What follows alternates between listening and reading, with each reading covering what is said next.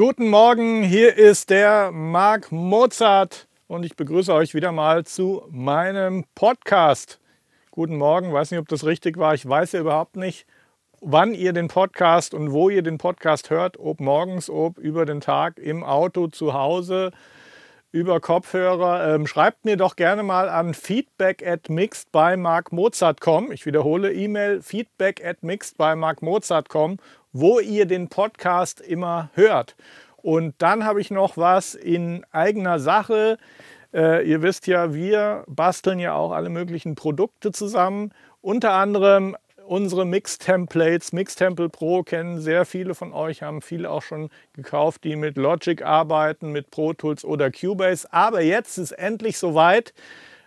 Haben bestimmt schon seit zwei Jahren Leute nachgefragt, Support für Studio One, weil Studio One hat eine ziemlich gute Entwicklung durchgemacht, äh, hat sich ziemlich viel Marktanteil geholt und äh, ja, viele von euch arbeiten mit Studio One. Deswegen gibt es Mix Temple Pro in Kürze jetzt auch für Studio One. Also haltet Augen und Ohren offen. Äh, wir packen euch auch einen Link in die Description rein. Da gibt es jetzt in Kürze einen äh, Vorverkauf, einen Presale. Der ist auch besonders günstig, weil es eben zum allerersten Mal ist, dass wir Studio One supporten. Das heißt, da gibt es auch keine Upgrades von alten Produkten und so weiter. Ähm, neues Produkt. Äh, Schaut es euch auf jeden Fall an auf der Webseite für alle Studio One-User Mix Temple Pro. Selbst gesprochen und alles war viel einfacher. Dann hast du auch mal schnell bekommen, den Song finden wir scheiße. Oder wenn du was gut ich glaube, das Makroproblem von Firmen, wo zwölf Leute am Tisch sitzen, ist, dass die in dieser Internet-Content-Welt äh, eher verlieren werden, weil ähm, das Problem ist, du ähm, investierst jetzt in der Werbewelt zum Beispiel, du investierst in einen Werbespot, der kostet 300.000 Euro, der wird fürs TV gedreht, während du in der heutigen Welt für 300.000 Euro 500 Spots drehen kannst, den Algorithmus der Social-Plattform entscheiden lassen kannst, wo was läuft. Und du kannst in alle Nischen reingehen mit dem Internet. Ähm, da auch entscheiden. Ne? Ja, richtig. Und du kannst auch äh, das Publikum entscheiden lassen, welcher Content gewinnt. Kannst auch probieren, einen Testlauf machen.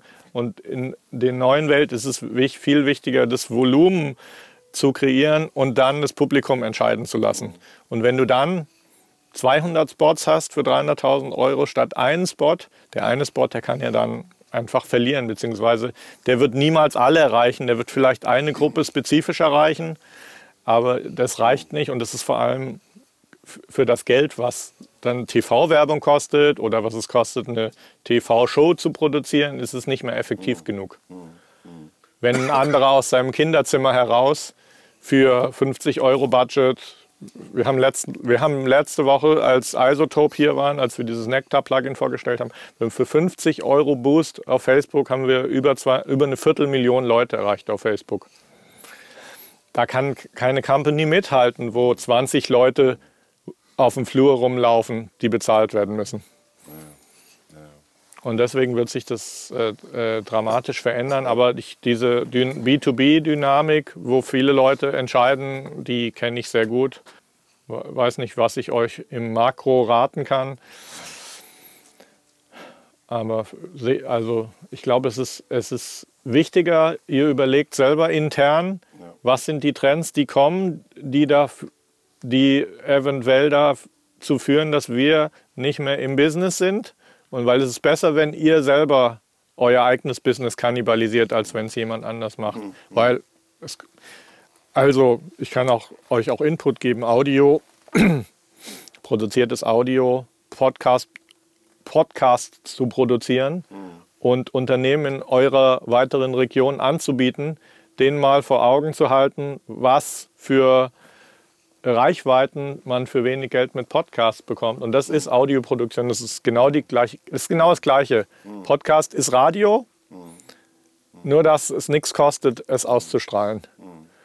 Und das wird in den nächsten fünf bis zehn Jahren ein Riesentrend werden. Also ich würde dir empfehlen, eine Podcast-Abteilung aufzumachen. Kann sein, dass es zwei Jahre viele nicht verstehen, aber irgendwann ja. werden die alle mal einen Artikel lesen, okay, ja, wer Podcast vor drei Jahren angefangen hat, ist mit der Welle hochgespült worden.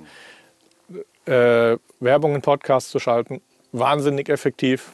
Ich habe jetzt gerade äh, so eine Serie gemacht für Sennheiser, How to äh, wie hieß? Start, Start Your Own Podcast. Ja. Da haben wir ein bisschen recherchiert um die Daten herum. Ähm, von den 400 bis 800 Leuten, die sich Podcast-Folgen von mir anhören, hören sich 90 Prozent das komplette Ding an. Das heißt, die hören sich, ja, wer einen Podcast anfängt zu hören, der hört den fertig. Das hat mit verschiedenen Dingen zu tun. Das hat erstmal damit zu tun, dass es kein Berieselungsprogramm ist, wo du im Autoradio was anschaltest, wo du nie weißt, passt es genau, sondern jemand, der meinen Podcast hört, der hat aktiv gesagt, ich, ich will den jetzt hören. Das will ich hören. Zweitens hörst du das in der Regel auf dem Weg zur Arbeit morgens, wo du einmal, wenn ich, ich höre auch Podcasts, wenn ich aus dem Haus gehe, was gibt's? Zack, Kopfhörer rein und dann will ich mein Handy gar nicht mehr raus. Ich will dann wach werden auf dem Weg zur Arbeit, ein bisschen Inspiration haben, aber ich zappe nicht, wie ich früher im TV oder wie ich im Autoradio die Station umschalte, sondern ich habe mein Programm, das weiß ich, das gibt mir Wert, dann höre ich das und dann höre ich das durch.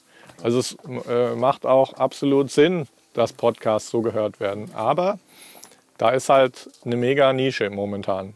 Genauso wie die äh, Amazon Guten Morgen, habe ich jetzt von dir gelernt, heißt. Diese Clips. Boom! Sorry für die kleine Unterbrechung. Ich will euch noch mal etwas näher bringen. Das heißt Master Feedback und steckt im Wort schon drin. Das ist ein Mastering-Service von uns, der auch mit Mix-Feedback verbunden ist. Und zwar ist das ein STEM-Mastering-Service. Ähm, viele von euch wissen das eigentlich schon, dass wir das machen. Das ist auch preislich extrem günstig, liegt bei 99 Dollar bzw. 99 Euro inklusive Mehrwertsteuer. Wir machen jetzt ausschließlich diesen Mai, Mai 2019 bis Ende Mai 2019 kriegt ihr 20% Rabatt auf Masterfeedback. Der Coupon, den ihr dazu braucht im Shop, der äh, ist in der Description drin.